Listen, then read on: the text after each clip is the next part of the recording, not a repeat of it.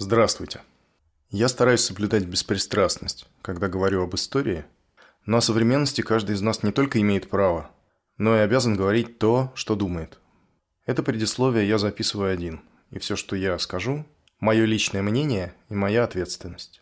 Похоже, наступило время, когда полезно вслух проговаривать самые простые и банальные вещи. Если вам по сердцу эта война, то проклятий не будет. Просто потому, что проклятия никого ни в чем не убеждают. Но войну важно называть войной. Эту войну начал президент моей страны, которого я не выбирал. Это сделано при попустительстве или прямом одобрении большой части общества – Рано или поздно нам всем придется платить за равнодушие и инертность в течение 20 лет. Жаль, что платить придется всем, без различия. Эта война несправедлива, и хотя почти ничего уже не исправить, она должна быть прекращена немедленно. Я люблю Россию и надеюсь на чудо. Удачи вам, друзья, и смелости. В топоры.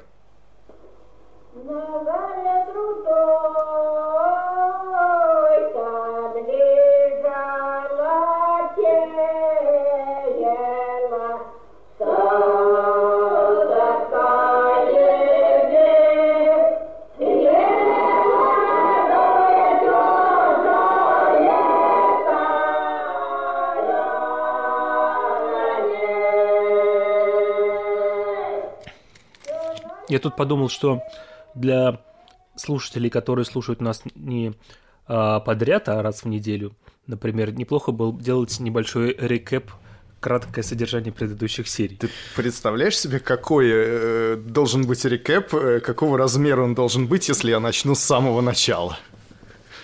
Ну нет, ну по крайней мере трех предложениях. В трех предложениях мы остановились, собственно, на убийстве шефа жандармов, начальника третьего отделения генерала Мизинцова. И, кстати, здравствуйте. Здравствуйте, с вами снова Общество анонимных любителей русской истории. Пусть я буду сегодня Феофаном. Здравствуйте, Феофан. Здравствуйте, условно Илья. На самом деле я хочу начать с того, чтобы обратить внимание вас и слушателей на то, как у нас уплотняется повествование. Если у нас весь 1877 год уложился, по сути, в один выпуск, пусть и длинный, а 76-й того меньше – то сейчас мы делаем уже третий, и все эти события укладываются в один неполный 78 год. А при желании можно было бы сделать еще и четвертый, и, наверное, пятый выпуск. Все зависит от, от степени детализации. Только без времени не закончилось. В прошлой серии мы говорили о событиях, которые э, разворачивались параллельно с подготовкой э, суда над Верой Засулич и параллельно этому суду, а именно о революционном сопротивлении в Одессе и казни Ковальского.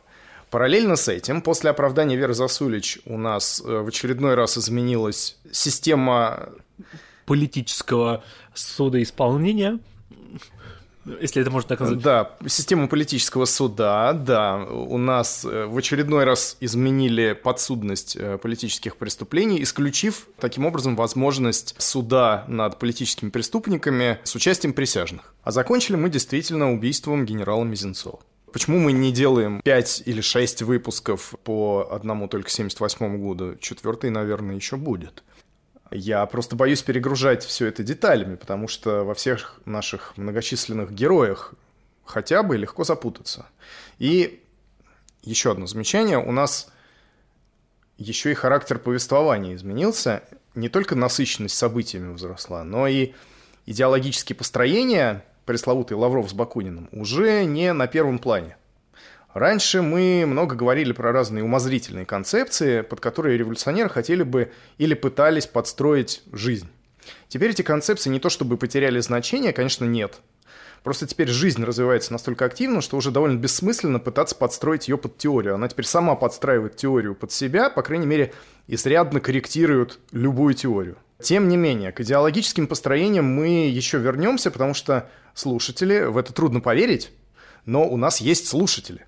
Справедливо упрекают нас в том, что у нас сбита оптика, как сейчас принято говорить. Мы видим фактически только революционеров. И поэтому кому-то может показаться, что в империи вообще никого нет, кроме радикалов и правительства.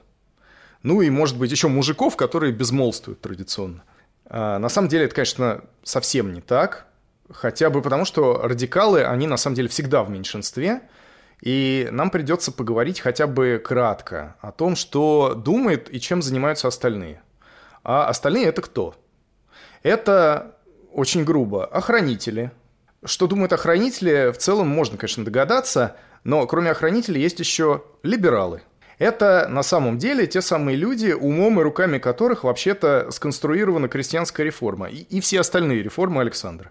Эти люди, разумеется, после реформ никуда не делись. И хотя они э, не составляют какой-то организованной силы, в отличие от революционеров, их влияние на, если не на политику, то на общественную мысль, оно, конечно, очень весомо. Ну, а у нас теперь, между тем, у нас теперь не игра в одни ворота, когда правительство сажает отдельных выскочек. У нас теперь настоящая борьба – и каждый выпуск как э, серия в «Игре престолов», э, в том смысле, что в каждом эпизоде теперь море крови омывает горы трупов, причем довольно неожиданных трупов, как и положено по законам жанра. И все это теперь э, еще немножко похоже на шахматы. Вот у нас правительство делает ход, и появляются новые трупы или новые каторжники, потом революционеры делают свой ход и мстят за себя, за эти трупы и за этих каторжников. Причем далеко идущие последствия каждого хода предугадать трудно. Вот, например, в прошлой серии у нас в Киеве убит жандармский штабс-капитан Гейкинг, который руководил дознанием по делу о Чигиринском заговоре. Ну, вроде бы успех, правда? Это все-таки значимая фигура, сколько-нибудь такой правительственный чиновник, который стоит на пути революции. Ну, успех же, правда? Конечно, успех. Маленькие вот. победы. На, сам, на самом деле, как выясняется с течением времени, не очень. Потому что сам Гейкинг, по воспоминаниям, был довольно посредственным сотрудником своего ведомства, исполнял приказы, но без большого энтузиазма.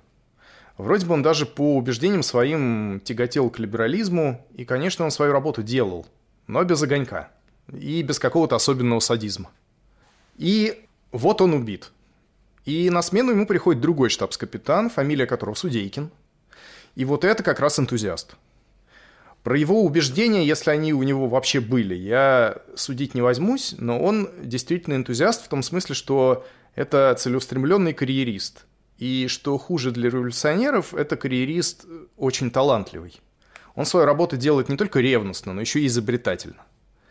И если пока что он всего лишь сменил Гейкинга на его киевской должности, то очень скоро он пойдет на повышение, уедет в Петербург и станет практически ключевой фигурой политического сыска в империи и попортит революционерам массу крови, прежде чем отправиться вслед за Гейкингом. Но это будет еще... Ну, кто же мог предвидеть? Ну, да. Ну и в любом случае это будет еще не очень скоро. Пока давайте разберемся с тем, на чем остановились в прошлый раз. А это было убийство шефа жандармов, начальника третьего отделения генерала Мизинцова.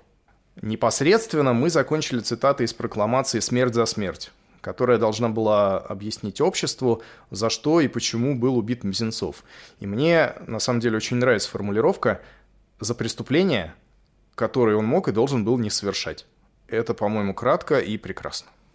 Если конкретно, в вину Мизинцову ставилось ужесточение приговора по процессу 193 Упрощение порядка административной высылки, при котором чиновники третьего отделения на местах могли любого человека отправить в Восточную Сибирь даже без особенных обоснований, для чего это делается, и без всякого контроля. Потому что раньше для административной высылки требовалось участие работников прокуратуры. Некое согласование нужно было. Теперь нет. Кроме того, в вину Мизинцову ставился целый ряд случаев э, пыток политических заключенных, которые можно было бы считать частными случаями, если бы они не были возведены в систему. При этом про Мизинцова очень часто, очень многие пишут, что примерно как и про Гейкинга, да и про Трепова тоже, что в жизни это был добрый, набожный, очень достойный человек, честный служака. Но на самом деле все эти рассказы – это в пользу бедных. Конечно, потому что наверняка какой-нибудь Эйхман в жизни вполне был прекрасным семьянином, подбирал на улице котят, что-нибудь такое – не нужно, разумеется, тоже чрезмерно сгущать.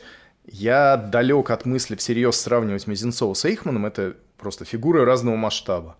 Я просто пытаюсь показать бессмысленность разговоров о том, что какой-то чиновник, отдававший и выполнявший не то чтобы беззаконные, закон штука такая очень гибкая, тот же Эйхман действовал строго в рамках закона. А вот бесчеловечные приказы, бессмысленность разговоров о том, что чиновник этот был честным, добрым и прекрасным человеком. Нет, это так не работает. Террор, как своеобразный механизм общественного контроля, предполагает, что каждому, в идеале, воздастся по делам его. Ну, давайте восстановим детали. Кто и как это сделал? Во-первых, покушение готовилось давно. Это не была почти спонтанная акция, как в случае с Треповым. Идея была инспирирована ключевыми лицами общества «Земля и воля», а фактически этими лицами являются на данный момент Александр Михайлов, конспиративный псевдоним «Дворник», и жена Марка Натансона Ольга Шлейснер. Сам Натансон уже к этому времени попался, и поэтому не удел, он сидит в крепости.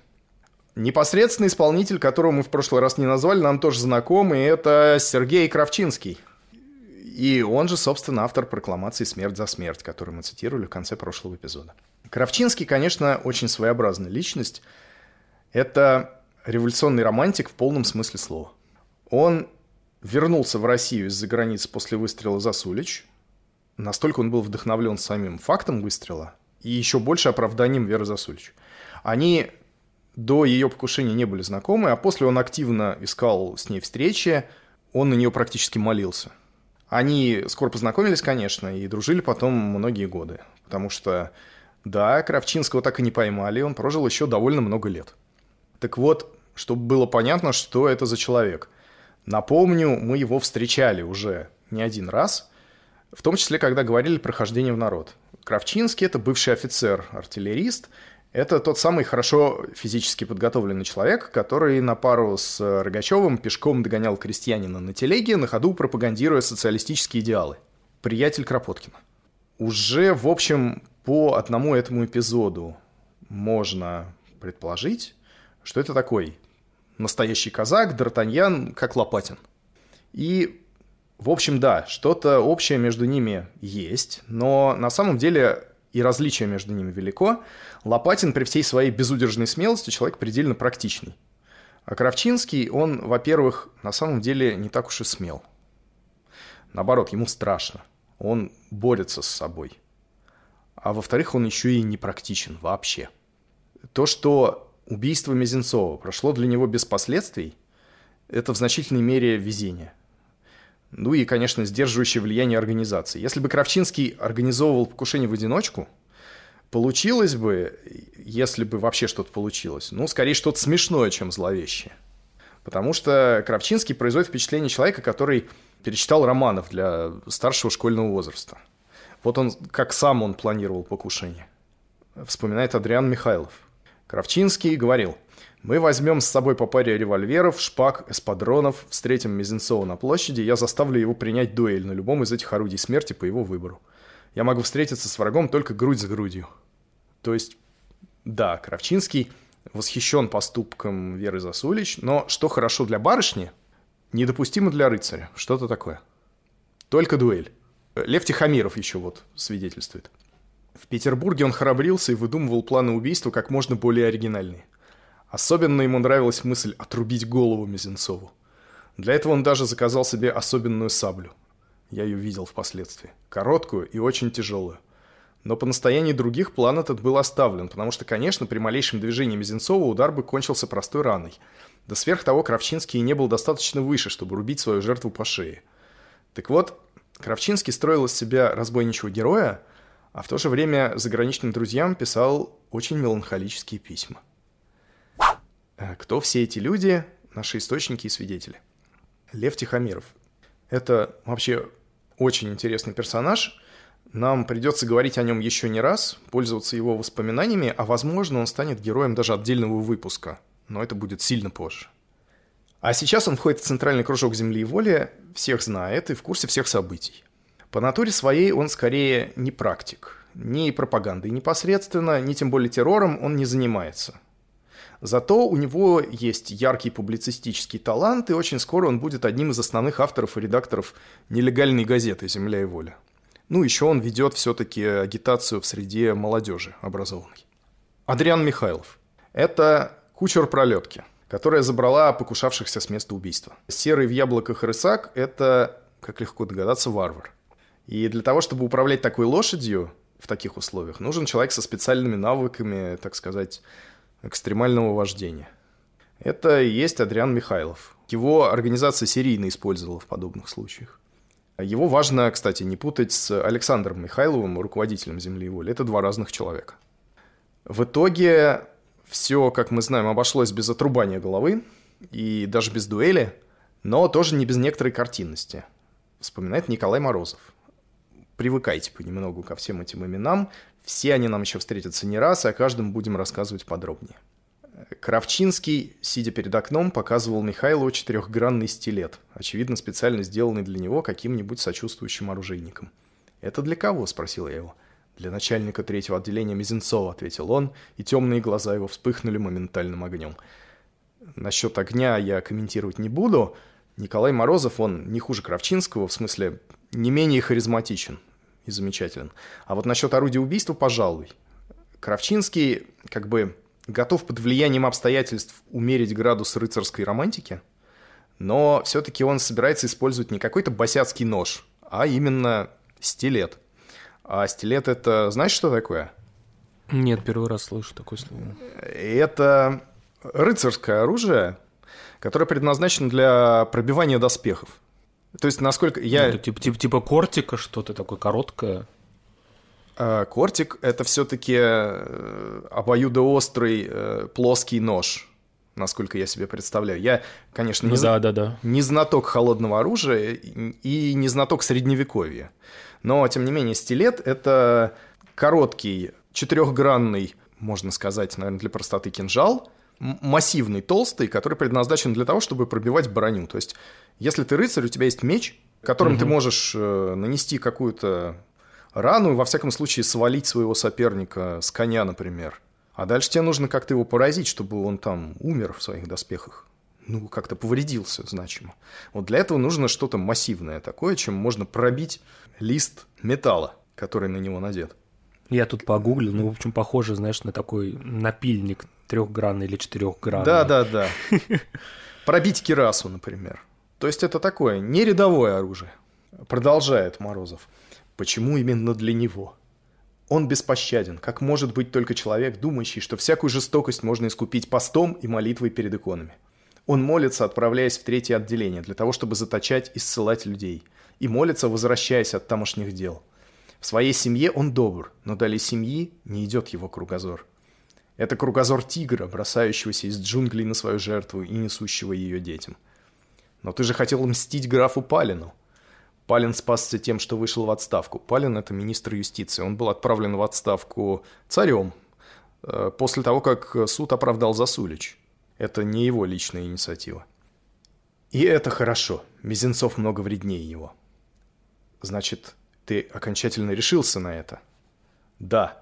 Мы с Михайловым уже составили и план, и начали его осуществление. Михайлов неделю тому назад поставил незаметных наблюдателей за квартирой Мизинцова – они уже определили время, когда он выходит каждое утро со своим помощником молиться в часовне, за несколько улиц от его жилища. Вот там-то, на дороге к замаливанию грехов, он и будет за них наказан. Но все же, днем, на людных улицах, в самом центре Петербурга. Ведь все будут против тебя, никто не поймет твоих побуждений. Я знаю, что мне больше шансов погибнуть, чем спастись. Но это и дает мне решимость. Пока есть опасность, это борьба, а не простая карательная экспедиция, на которую я не способен. И эта последняя фраза, если, конечно, Морозов точно передает ее смысл, характеризует, разумеется, самого Кравчинского. Ему важна сама по себе борьба, дуэль. Не рискуя, убивать Мизинцова было бы, во-первых, нечестно, не по-рыцарски, а во-вторых, неинтересно. Ну и, конечно, нельзя не сказать, что воспоминания Николая Морозова, которые я зачитываю, это позднейшее творение, и все эти диалоги он писал через, э, в общем, значительное количество лет после того, как они состоялись. Это, конечно, билетристика в своем роде. Ему будет страшно трудно в решительную минуту, думал я, это опять Морозов. И он пройдет мимо своего врага, не в силах нанести ему смертоносного удара. Как это и было с Палином. Которого, как я уже знал, он не раз встречал, но не был в состоянии сделать ему вреда. И я не ошибся в этом. На следующий же день он вместе с Баранниковым выехал навстречу Мизинцову, идущему молиться в свою часовню. Он прошел мимо него, ничего ему не сделав. Он выехал на следующий день. И повторилось то же самое. «Оставь это дело, Сергей», — сказал я ему, придя после второго выступления. «Ты только измучишь себя и никогда не будешь в состоянии вонзить в кого бы то ни было свой стилет». «Нет», — меланхолически ответил он мне. «Я пересилю свое мягкосердечие, губительное для революционера. Хотя бы пришлось умереть после этого». То есть мы видим, что Кравчинский это не бесстрашный герой, это именно человек, действующий от внутреннего убеждения. Ему страшно, но ему важно преодолеть этот страх. И Адриан Михайлов. Сухая хронология событий. Ко второй половине июля наблюдение установило, что Мизинцов ежедневно по утрам совершает прогулки ровно в 8 часов. В этих прогулках его неизменно сопровождал человек в штатском. Он шел рядом с Мизинцовым, всегда с левой его стороны, и всегда всю дорогу они вели разговоры, как будто на равной ноге. Это был, как выяснилось, полковник Макаров. Регулярность прогулок дала возможность свести до минимума количество участников. Три непосредственно участвующих. Кравчинский, Баранников и я. И три сигнальщика – Зунделевич, Берников и Болгарин. Нападение могло быть произведено в любое утро. И однако это утро откладывалось со дня на день. Действительно, Кравчинский выходил на дело трижды. Наконец, 3 августа получено было известие о казни Ковальского в Одессе.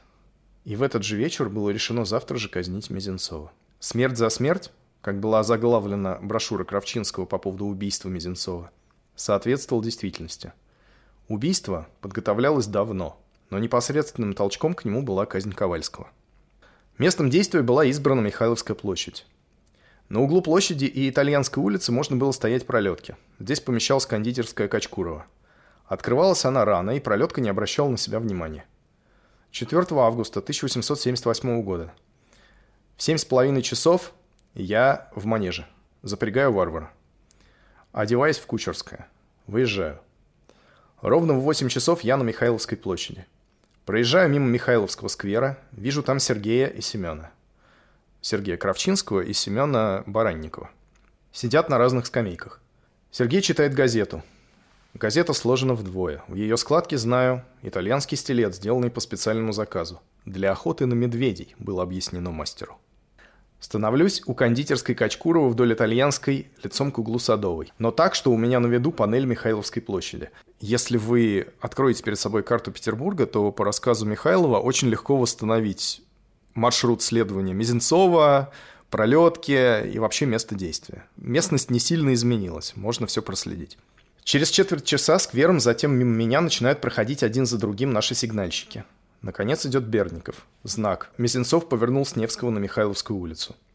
Сергей выходит из сквера и, продолжая читать газету, медленно переходит на панель у кондитерской. Панель – это тротуар, если что. Останавливается у ее стены. За ним еще медленнее идет Семен. Мизинцов, беседуя с Макаровым, поравнялся с Сергеем. Вижу быстрое движение руки. Слышу вскрик Мизинцова. Сергей быстро направляется ко мне – Макаров, против ожидания, бросился не на помощь Мизинцову, а за Сергеем. Близко нагоняет его, ударяет концом зонта по шляпе.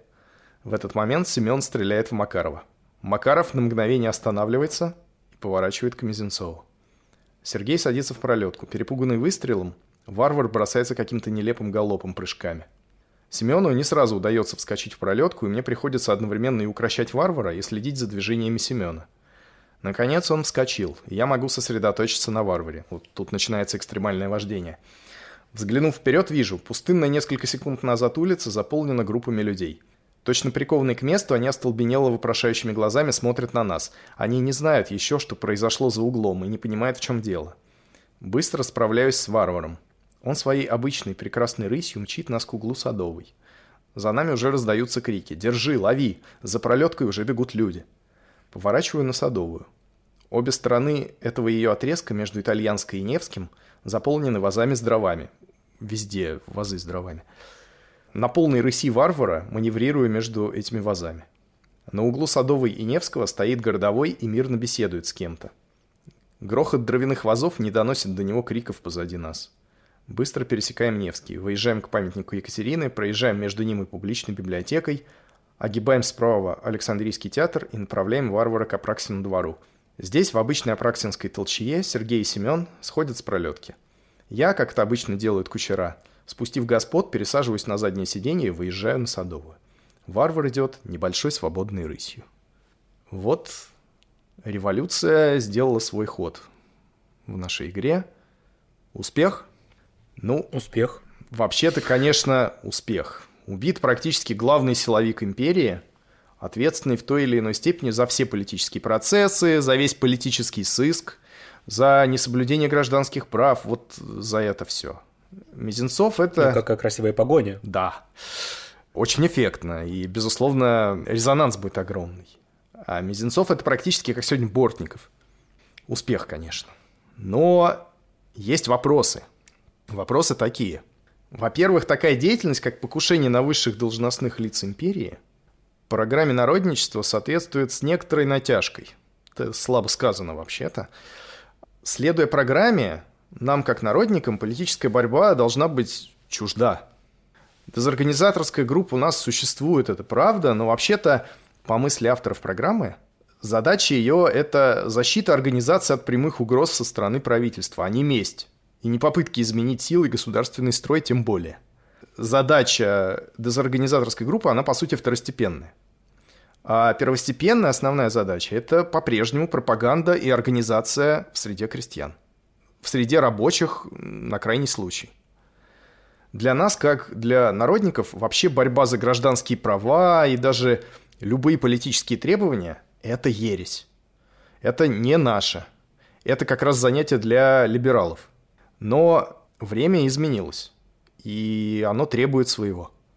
И именно поэтому Кравчинский в своей прокламации «Смерть за смерть» пытается немножко, извините, натянуть сову на глобус, чтобы случившееся более-менее можно было представить как что-то соответствующее основным положениям народничества. Помните, там есть такие пассажи, я не помню, цитировал я это в прошлый раз или нет, потому что я, естественно, все сокращаю. «Господа правительствующие жандармы, администраторы, вот вам наше последнее слово. Вы, представители власти. Мы – Противники всякого порабощения человека человеком. Поэтому вы наши враги. И между нами не может быть примирения. Вы должны быть уничтожены и будете уничтожены. Но мы считаем, что не политическое рабство порождает экономическое, а наоборот. Мы убеждены, что с уничтожением экономического неравенства уничтожится народная нищета, а с ней вместе невежество, суеверие и предрассудки, которыми держится всякая власть. Вот почему мы как нельзя более склонны оставить в покое вас, правительствующие. Наши настоящие враги – буржуазия, которая теперь прячется за вашей спиной. Хотя и ненавидит вас, потому что и ей вы связываете руки. Так посторонитесь же. Не мешайте нам бороться с нашими настоящими врагами, и мы оставим вас в покое. Пока не свалим мы теперешнего экономического строя, вы можете мирно почивать под тенью ваших обильных смоковниц. До вопроса о разделении власти между вами и буржуазией нам нет решительно никакого дела – Давайте или не давайте Конституцию, призывайте выборных или не призывайте, назначайте их из землевладельцев, попов или жандармов, нам это совершенно безразлично. Но в то же время этот весь пассаж кончается так. Э, Кравчинский человек горячий и поэтому не совсем последовательный. Не нарушайте наших человеческих прав. Вот все, чего мы хотим от вас. Но... Да, последний немножко выбивается из контекста. Там все произведение такое. Но Несоответствие программе – это еще полбеды. Программа, кстати, у нас уже расширена и пересмотрена, и в ней даже есть на самом деле пункт о том, что одной из задач дезорганизаторской группы является дословно систематическое истребление наиболее вредных или выдающихся лиц из правительства и вообще людей, которыми держится тот или иной ненавистный нам порядок.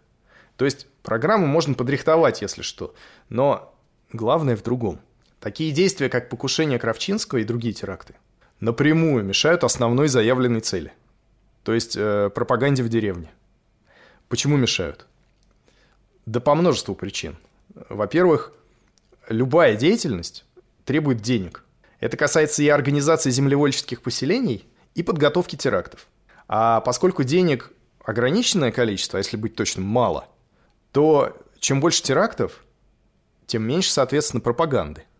Во-вторых, любое подобного рода действие со стороны революционеров закономерно приводит к противодействию со стороны правительства, к ответному ходу. То есть, чем больше терактов, тем подозрительнее власти на местах, тем более косо смотрят на приехавших в деревню учителей или фельдшеров, и тем чаще их ловят, потому что учителей и фельдшеров по определению ловить проще, чем террористов. Ну и, наконец, деревенщики, как всегда, остро нуждаются не только в деньгах, но и в кадрах. Им нужны люди, чтобы жить в народе, на селе, причем много таких людей – причем готовых жить там долго и вести пропаганду, в том числе личным примером. А для этого идея о пропаганде, о такой жизни в среде народа должна быть привлекательной, как она была привлекательной в 73-74 годах, в эпоху хождения в народ, когда все туда хотели. Но чем успешнее становятся наши теракты, чем больше отклик они вызывают, тем привлекательнее становится именно террор, а не пропаганда. То есть вступает в революционный кружок какой-нибудь юноша с горящим взором. Ну вот, давай его спросим. Чего ты, юноша, больше хочешь? Десять на... лет жить в деревне? Да, на годы и десятилетия поселиться в деревне фельдшером без явных перспектив, зато с опасностью отправиться в Сибирь, когда тебя сдаст какой-нибудь э, непрогрессивный мужик после очередного какого-нибудь процесса 193. Или ты можешь завтра-послезавтра застрелить какого-нибудь особенно одиозного жандарма или чиновника, например, положить немедленно живот свой на алтарь революции. Что он тебе ответит? Ну, понятно, что он тебе ответит в большинстве своем. Как пишет Аптекман, чем туже стягивается железное кольцо правительственного произвола, тем сильнее конденсируется революционное чувство, тем упорнее сосредоточивается революционная воля в одном определенном направлении – в направлении отчаянной борьбы с правительством. Общий смысл этой борьбы таков. Нам объявили войну, и мы обороняемся. Наша личная свобода и человеческое достоинство попираются, и мы обязаны кровью своей защитить их. Не мы первые подняли меч, пусть же поднявший меч от меча и погибнет. Правда, это пока еще не формулируется ясно, но уже категорически сказывается в настроении и воле тогдашних революционеров. Непосредственная активная борьба с правительством в той или другой форме фактически становится стимулом революционных действий людей 1878 года. И революционер становится все более и более агрессивным. Даже внешность его преобразовывается. Вместо прежнего чумазого пропагандиста перед нами теперь джентльмен, весьма прилично одетый. У него за поясом кинжала в кармане револьвер. Он не только будет защищаться, но и нападать. Он даром не отдаст своей свободы. Так думали и говорили и действовали люди 1978 года. Уже в октябре в официальном печатном органе движения в нелегальной газете «Земля и воля» появляется программная статья, в которой написано буквально следующее. Террористы – это не более как охранительный отряд, назначение которого – оберегать работников революции, пропагандистов от предательских ударов врагов – Обратить все наши силы на борьбу с правительственной властью значило бы оставить свою прямую, постоянную цель, чтобы погнаться за случайной, временной. Не ободрять, не звать товарищей и друзей на продолжение начатой террористической борьбы, намерены мы. Мы очень хорошо знаем, насколько излишни для них ободрения и призывы. Мы, напротив того, хотим предостеречь их от слишком сильного увлечения этого рода борьбою, так как есть признаки – показывающий возможность такого рода увлечения. И знаете, кто автор статьи? Кто же? Кравчинский. И вот о том же самом пишет Лев Тихомиров. Народники понимали еще попытки освобождения ссыльных. Понимали убийство шпионов. Все это могло быть необходимо или хоть не бесполезно. Но убийство Мизинцова, с их точки зрения, совершенно выходило из программы. Пока такими делами занимался Осинский и компания, это было дело чужое. Ну, хотя как чужое? Осинский все-таки член основного кружка, один из учредителей общества. Хотя исполнительный комитет – это, конечно, его самодеятельность. Тут Тихомиров прав. Но когда свой собственный кружок переходил на такую почву, народники со своей точки зрения совершенно справедливо возмущались. По программе большая часть членов «Земли и воли» должны были жить и жили в народе, в деревне. Хозяином кружка было общее собрание членов. Только оно одно устанавливало планы действия. Лица, оставшиеся в Петербурге, не получили никакой власти, никаких полномочий. Они обязаны были только исполнять решения общего собрания, то есть добывать деньги и все нужное для деревенщиков. Типографии газеты «Земля и воля» должны были служить тоже нуждам деревенщиков. Террористическую группу, хотя и дозволяли, но только для уничтожения опасных для кружка сыщиков. Кружок петербургских членов был не властью, а простой комиссией для исполнения постановлений общего собрания. На самом деле выходило совсем не то. Во-первых, члены, находившиеся в Петербурге, фактически становились властью, потому что все нужное было в их руках. Во-вторых, они по направлению становились все более отличны от деревенщиков – а потому и направляли свою деятельность сначала не совсем так, а потом совсем не так, как хотели деревенщики. Суть появившейся разницы состояла в следующем. Лица, живущие в народе в виде учителей, волосных писарей и тому подобного, становились все менее революционны. Чем более они обживались и сходились с мужиками, тем менее думали о бунте, и тем более вдавались в мысль о легальной защите интересов мужика. Живущие же в Петербурге, напротив, все более разгорались революционно и все более думали о борьбе с правительством. Когда после долгого отсутствия встречались бывшие товарищи, один из деревни, другой из города, оказывалось, что они оба друг другом недовольны. Деревенщик имел уже даже немного странные провинциальные манеры, не интересовался никакими мировыми событиями, толковал только о каких-то мелочах народной жизни. Он, видимо, дереволюционизировался с точки зрения горожанина. Петербуржец же казался деревенщику чуть ли не либералом. Он и привык к приличной одежде, и говорит о политике, и негодует не против кулака или барина, а против правительства. Того, гляди, станет просить Конституции. А между тем у горожан было в руках все, и деревенщик жаловался на их невнимание, невысылку денег, недоставление людей, книг, невнимание к устройству нужных для деревенщика связей. Так нарастало взаимное неудовольствие, и назревал полный разрыв. И напоследок Осип Аптекман – которого я очень люблю и не могу упустить, обобщает итоги 78 года для деревенщиков, к которым он сам себя относит. То есть для основной вроде бы силы общества земля и воля. А итог был таков. Два только землевольческих поселения. Резко обозначившиеся по причине круто изменившегося революционного строения ослабление притока революционных сил из города в деревню. Страстное, неудержимое почти, стремление революционных сил схватиться непосредственно с правительством – Схватки то тут, то там учащаются, обостряются, ожесточаются и обобщаются. И тут я еще совсем кратко перечислю то, что у нас осталось за кадром, но все-таки важно для общей картины. Такая переориентация на политику – это уже общий тренд. Он касается не одной только земли и воли, которая хоть и самая заметная организация, но вообще-то не единственная. Как э, в 1973 году все рвались пойти в народ, так сейчас всем хочется пойти в политику, чтобы не сказать террористы. Ну, насчет последнего я, может, преувеличиваю, но вот насчет политики точно нет. Итак, «Земля и воля» — это не единственная организация с революционными целями. Параллельно существует, например, Северо-Русский рабочий союз, недавно организованный, который, как следует из названия, занимается революционной пропагандой среди рабочих. Организует стачки. А стачки в 1978 году – это уже не редкость. В 1979 будет еще гуще. Больше того, что не характерно для организации того времени, рабочий союз – это организация, не созданная под воздействием и под руководством каких-то людей из интеллигенции. У нас же и народники занимаются пропагандой среди рабочих. Это, собственно, рабочая организация. Один из лидеров движения – рабочий, Степан Халтурин. И это очередной... Но это нелегальная организация, да, ведь организации, наверное, все запрещены? Естественно, конечно. Это не профсоюз. Да. Ну, у нас и профсоюзы запрещены. Это Степан Халтурин. Это очередное имя, которое тоже нужно запомнить обязательно. Оно нам встретится довольно скоро в неожиданных обстоятельствах. Так вот, казалось бы, это должны быть лучшие друзья Земли и Воли, и да, они действительно сотрудничают, но при этом у них есть программное расхождение, из-за которого рабочих даже критикует наше нелегальное землевольческое издание. И это расхождение состоит в том, что Северо-Русский рабочий союз в своей программе признает одной из своих основных задач политическую борьбу. Mm-hmm. Земля и воля пока что не может такого изъяна не заметить и пропустить мимо. А еще есть всякие мелкие периферические кружки, которые тоже подвержены общей тенденции. В конце августа 1978 года, то есть уже после покушения на Мизинцова, в Николаеве по доносу арестованы два человека. Один из них – боцман Иван Логовенко, Второй некто Соломон Виттенберг, человек уже к тому времени зарекомендовавший себя как неблагонадежный элемент. Он вел народническую пропаганду среди рабочих, э, среди матросов, но не принадлежал при этом какой-то крупной революционной организации. Познакомились они, когда Логовенко сидел на гауптвахте.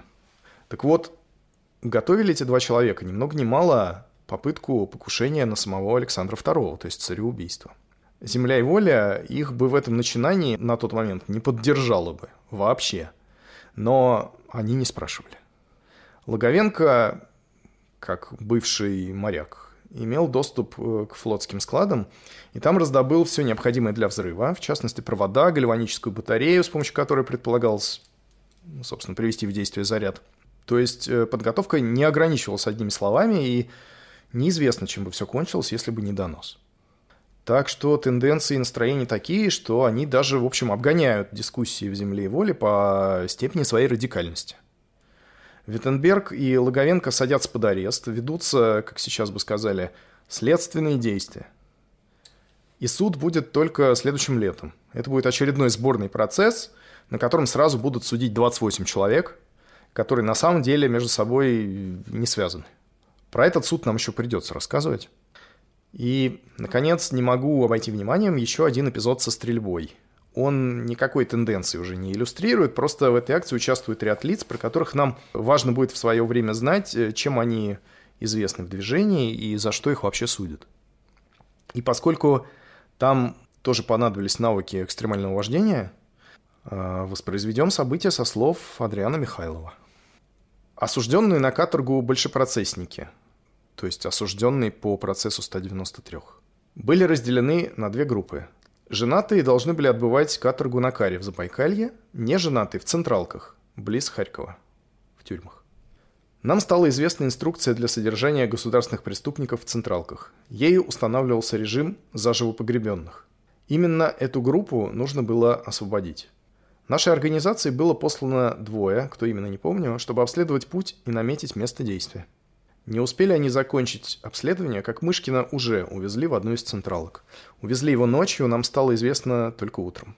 Было ясно, что для него мы уже ничего не можем сделать. Но было решено ускорить приготовление для освобождения остальных. Обследование пути показало, что единственно возможное для успешной попытки место – это дорога от Харькова до Централки. И в начале июня все участники попытки были уже в Харькове. Сюда были стянуты значительные силы из Питера – Александр Квитковский, Семен Баранников – Дворник Александр Михайлов, Соня Перовская, Николай Морозов, Мария Ашанина, Оловенникова. А, небольшая ремарочка. Наверное, никто уже не вспомнит, и даже внимательный слушатель, кто такая Мария Оловенникова. Внимательный слушатель не вспомнит, да? Не вспомнит, наверное, да. Ну, без шансов, конечно. Это было очень давно. А, безусловно, внимательный слушатель помнит э, харизматичного юношу в красной рубахе, да, да, да. Да, «Молодая Россия», Зайчневский. Уже после того, как он э, побывал в Сибири, он по э, просьбе родственников, по ходатайству родственников был поселен в отцовском имении в Орловской губернии, и там вокруг него возник очередной революционный кружок, в который входили в основном женщины. Он был такой любитель, соответственно, слабого пола. И одной из его последовательниц была Мария Лавенникова. А Шанина она по мужу. Взрастил смену. А, кроме, продолжаю перечисление, Михаил Фроленко, известный нам уже. Фроленко, помните? Знакомая фамилия. Да, Фроленко. Это человек, который освободил из тюрьмы, вывел э, участников Чигиринского угу. дела под видом э, ключника.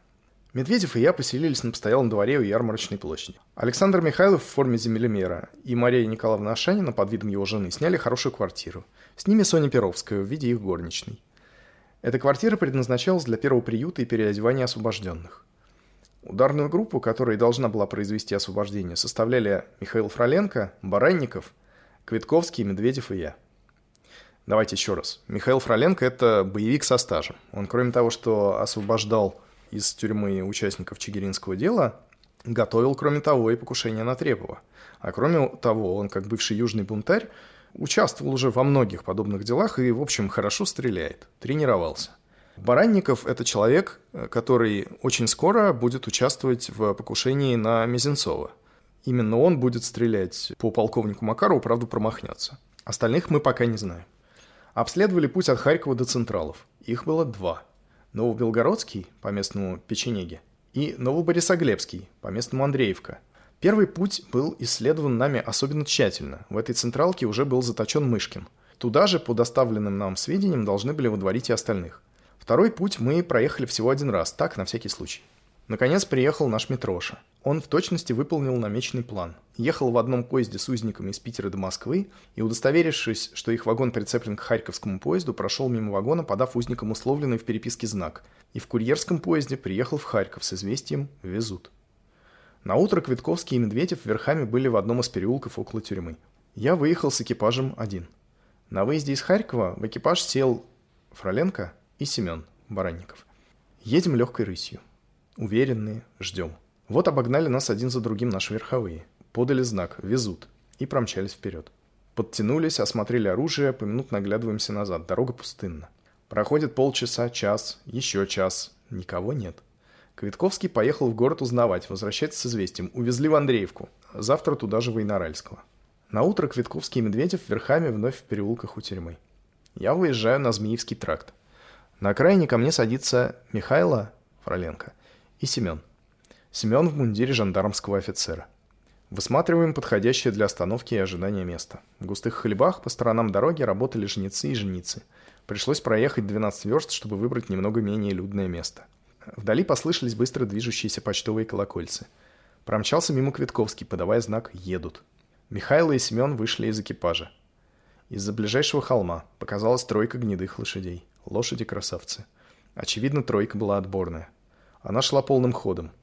Семен сбросил дождевик и в синем мундире с серебряными аксельбантами стал на дороге. Около него Михайло. Тройка поравнялась с ними. На облучке имщик. Сзади два жандарма, между ними Войнорельский. Семен спрашивает ближайшего жандарма. «Кого и куда везете?» Тот что-то отвечает. Вижу только движение губ. Но тройка не замедляет хода. Семен стреляет. Жандарм слева от Войноральского, высоко взмахнув руками, падает на дно почтовой брички. Фроленко стреляет в другого жандарма, промах. С первым же выстрелом вся тройка переходит на карьер. Скачущий параллельно тройке Квитковский стреляет в лошадей, выпускает все заряды, но тройка с каждым выстрелом только ускоряет свой бешеный бег. Стараюсь нагнать, но сразу же ясно, что мои усилия напрасны. Это не варвар. Бегущий, задыхающийся Фроленко первый понял безнадежность погони и крикнул назад. Удрученные повернули в город. Быстро решили разъехаться, пока не поднялась тревога. Через час мы были уже в поезде. Медведев, пытавшийся ехать вечерним поездом, был арестован на вокзале. Это событие 1 июля 1878 года, то есть еще до убийства Мизенцова. Ну, а мы пока переходим к событиям в Петербурге. Итак, революция сделала свой ход, Мизинцов убит. Мяч на стороне правительства. И правительство не заставляет себя ждать. Оно в очередной раз, второй раз за полгода изменяет характер подсудности политических дел. Теперь у нас не будет по таким делам не только присяжных, но даже особого присутствия правительствующего Сената. Потому что все такие дела передаются теперь автоматически в ведение военно-окружных судов и разбираются по законам военного времени.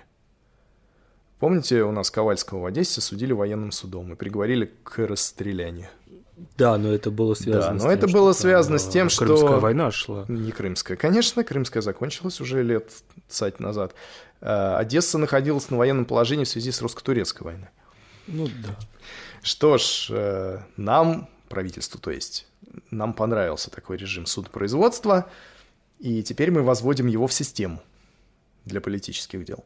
Мир ли, война ли, все политические дела автоматом отправляются в военные суды, которые легко и щедро выносят смертные приговоры. Ну а кроме этого, разумеется, активизируется полиция и политический сыск. Ищут убийцу Мизинцова и его сообщников. Ищут, как водится, вообще все подозрительное. Кравчинского, что характерно, так и не нашли, хотя он довольно долго еще оставался в Петербурге.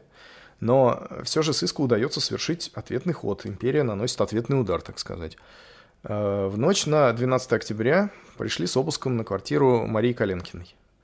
Напоминаю, это подруга Вера Засулич, с которой они готовились совершить парное покушение. Засулич на Трепова, Коленкина на прокурора Желиховского. Она тоже бывший член кружка южных бунтарей.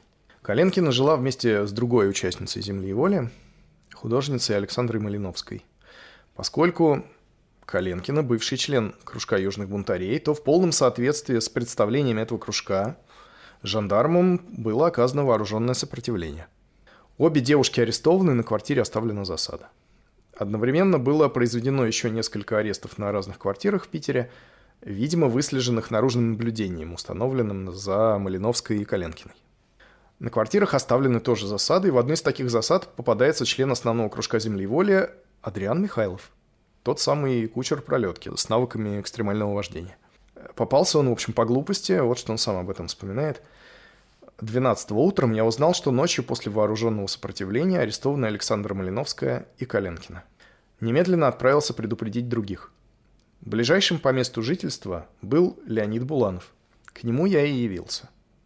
Распределились мы с ним, кто из нас должен идти. Среди других он должен был известить Абалешева. Адрес и фамилия, под которой жил последний, Сабуров, Леониду известен не был. Адрес и фамилию я сказал ему. Он не сразу запомнил, и то и другое было записано на бумажку. Не помню, кто из нас записал, боюсь, что я. На суде я настаивал на своем авторстве. Эта бумажка сыграла роковую роль в дальнейших арестах. Из квартир Леонида мы по плану должны были разойтись в противоположные стороны. У меня первым был Бердников, у Леонида Сабуров и Балешев.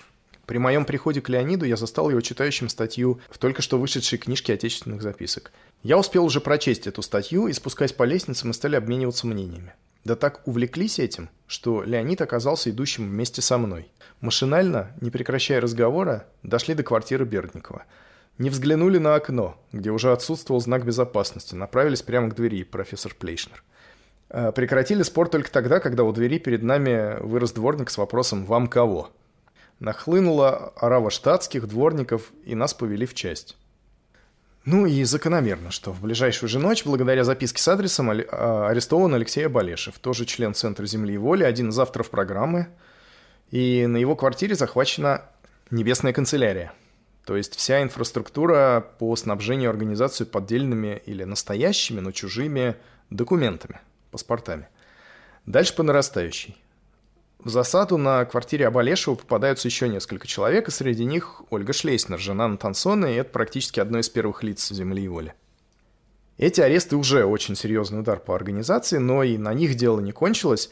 Основной тактический организатор земли и воли Александр Михайлов, не путать с Адрианом, уже давно пытался завербовать агента на другой стороне, то есть в силовых структурах.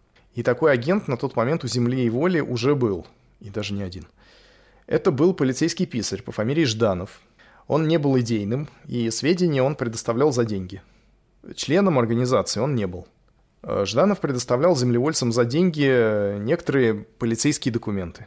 Непосредственно дела с этим Ждановым вел член основного кружка по фамилии Трощанский. В начале октября 1978 года Трощанский взял на время у писаря циркуляр министра внутренних дел, и это было крайне неосторожно, потому что в середине месяца пропажа обнаружилась. Жданов пытался скрыться, но его задержали. На допросах он испугался и дал откровенные показания. Трощанский же излишне доверял этому Жданову. Он без всякой нужды в нарушении элементарных принципов конспирации – Рассказал ему, например, что рысак, на котором ускакали убийцы Мизинцова, и которых усиленно ищет полиция, стоит э, у всех на виду в манеже. И при следующих арестах уже взят кучер, то есть Михайлов. И если полиция предъявит его теперь в манеже, то его признают. Ну, ровно так полиция и поступила. И Адриан Михайлов был опознан, полиция нашла варвара. Позднее был арестован арест Веймар, если вы помните – это человек, который не являлся членом организации, но именно он когда-то варвара приобрел. Он был достаточно состоятельным человеком. А призовой рысак – это вообще-то дорого. Аптекман вспоминает. Удар был почти роковой, крушение полное. Оставшиеся на свободе члены организации не имели ни денег, ни паспортов. У них не было даже возможности снестись с провинциальными организациями, так как они не знали их места пребывания – Такая дезорганизация грозила новыми провалами. Но, в общем, да. Центр организации понес огромные потери, и даже сам Александр Михайлов, как мы скоро увидим, ареста избежал только чудом. Плеханов рассказывает, Вследствие разгрома я нашел дела в страшном беспорядке, чему доказательством служит то обстоятельство, что из провинции наши товарищи, неизвещенные о петербургском провале, продолжали направлять людей и в том числе, конечно, нелегальных, на квартиру, уже находившуюся во власти полиции. Я настоял на немедленном исправлении этой оплошности и телеграммой вызвал из Ростова Александра Михайлова. Михайлова бы, конечно, уже арестовали бы в Питере, если бы он там был. Но он в то время занимался пропагандой в народе, а именно в среде донского казачества. И там как раз назревали волнения. И, судя по всему, работа у Михайлова шла хорошо. Ну и, собственно, видим, что Михайлов на этот момент занимается той деятельностью, которая по уставу типично должна быть для народников. Пропагандой. Но все это приходится бросить и ехать в Петербург. И больше к типично народнической деятельности Михайлов уже не вернется. Он будет заниматься преимущественно политической как раз частью ее организации. Вызвать Плеханов его вызвал, но что-то опять не срослось, потому что, приехав в Питер, Михайлов прямиком направляется на проваленную квартиру Трощанского. Его там, конечно, ждут. Вот как э, последующие события описывает первый номер «Земли и воли». Он уже был задержан и припровождался в участок. Когда, воспользовавшись оплошностью стражи, он бросился бежать по направлению Малой Посадской улицы – на крик «Держи, лови!» один из публики кинулся было останавливать его, но преследуемый выхватил из кармана кастет, и ревнитель быстро отскочил в сторону. Повернув за угол, преследуемый увидел довольно многочисленную толпу, которая слышала крики с Дворянской улицы. Тогда, чтобы сбить ее с толку, он сам принялся кричать «Лови, держи, режут!». Толпа оторопела, не зная, что ей делать, и он пробежал мимо. Далее, увидев забор огорода, он хотел перескочить через него, но на это у него не хватило сил, и он спустился. На его счастье, огород оказался с проходными воротами, и он скрылся.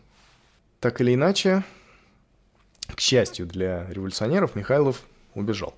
Если бы его тогда успели довести до участка, земле и воле, скорее всего, если бы и не пришел конец, то это отбросило бы организацию на годы вспять. Соответственно, не возникло бы и народной воли, и император Александр Николаевич не был бы убит. Но Михайлову удалось бежать, и именно он занялся восстановлением разрушенного центра организации. Потому что Михайлов – это уже на тот момент тот человек, на которого завязаны очень многие конспиративные нити. Его очень многие знают в лицо, а он сам знает нужные адреса, которых не знают другие, даже члены основного кружка.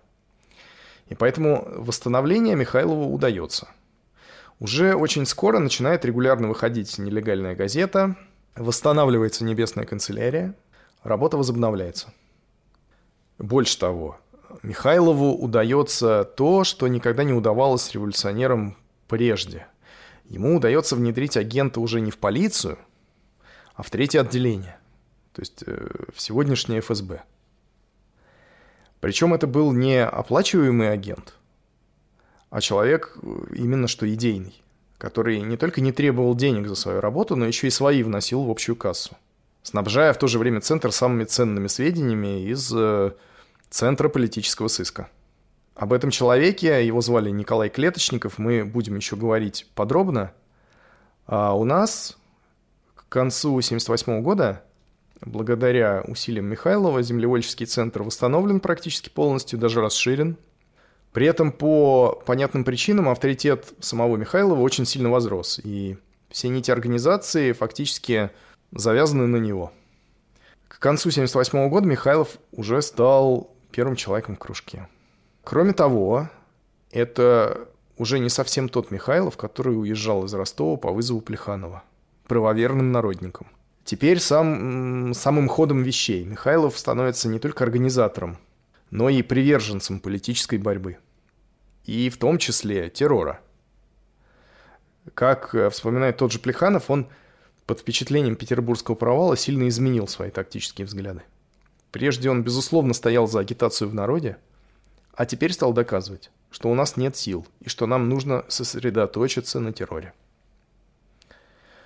Михайлов в назревающем расколе организации становится даже таким ядром кристаллизации сторонников террора. Новый землевольческий центр не был так ортодоксально привержен программе «Земли и воли», как прежний. Михаил Фроленко позднее вспоминал, что Михайлов с уцелевшими землевольцами сгруппировали вокруг себя много новых лиц. В это время в Питер понаехали бежавшие из административной ссылки, некоторые из них тоже пристали сюда – Питере, благодаря всему этому, сразу получился новый состав, и состав довольно значительный, но из лиц мало проникнутых программой «Земли и воли». Все это был народ, более способный к деятельности городской. Все они более склонялись к тому, чтобы на правительственные репрессии отвечать действиями боевыми. Октябрьские события, таким образом, явились рубежом, после которого «Земля и воля» явно вступила в идейный кризис, обостривший разногласия землевольцев по поводу ближайших целей и форм революционной борьбы. Это был год 78 он даже еще не закончился. Мы находимся примерно в ноябре. Возможно, мы еще что-нибудь про него расскажем. Но, скорее всего, в следующий раз я хотел бы поговорить о... Исправить, так сказать, нашу ошибку и поговорить не о революционерах, а о тех людях, которые им противостоят, то есть о полиции третьем отделении. А кроме того, о тех людях, которые разделяют их критическое отношение к э, правительству и к происходящему в стране, но не согласны с их методами, скажем так. Это либеральная позиция. Возможно, также мы затронем и охранителей. Это тоже интересно. И важно. Иначе у нас действительно получается несколько однобокий взгляд на события. Кроме того, хочу сообщить вам, что у нас появился телеграм-канал одноименный подкаст, он называется «Земля и воля». Там можно задавать вопросы, смотреть дополнительные материалы, в общем, делать все, что обычно делают в таких каналах. Соответственно, там же можно и высказывать предложения, чем бы еще вы хотели бы его наполнить. Наверное, это все, что я хотел сказать на сегодня. Спасибо вам, Илья. И вам спасибо, Феофан. Да. В топоры, Илья. В топоры. thank you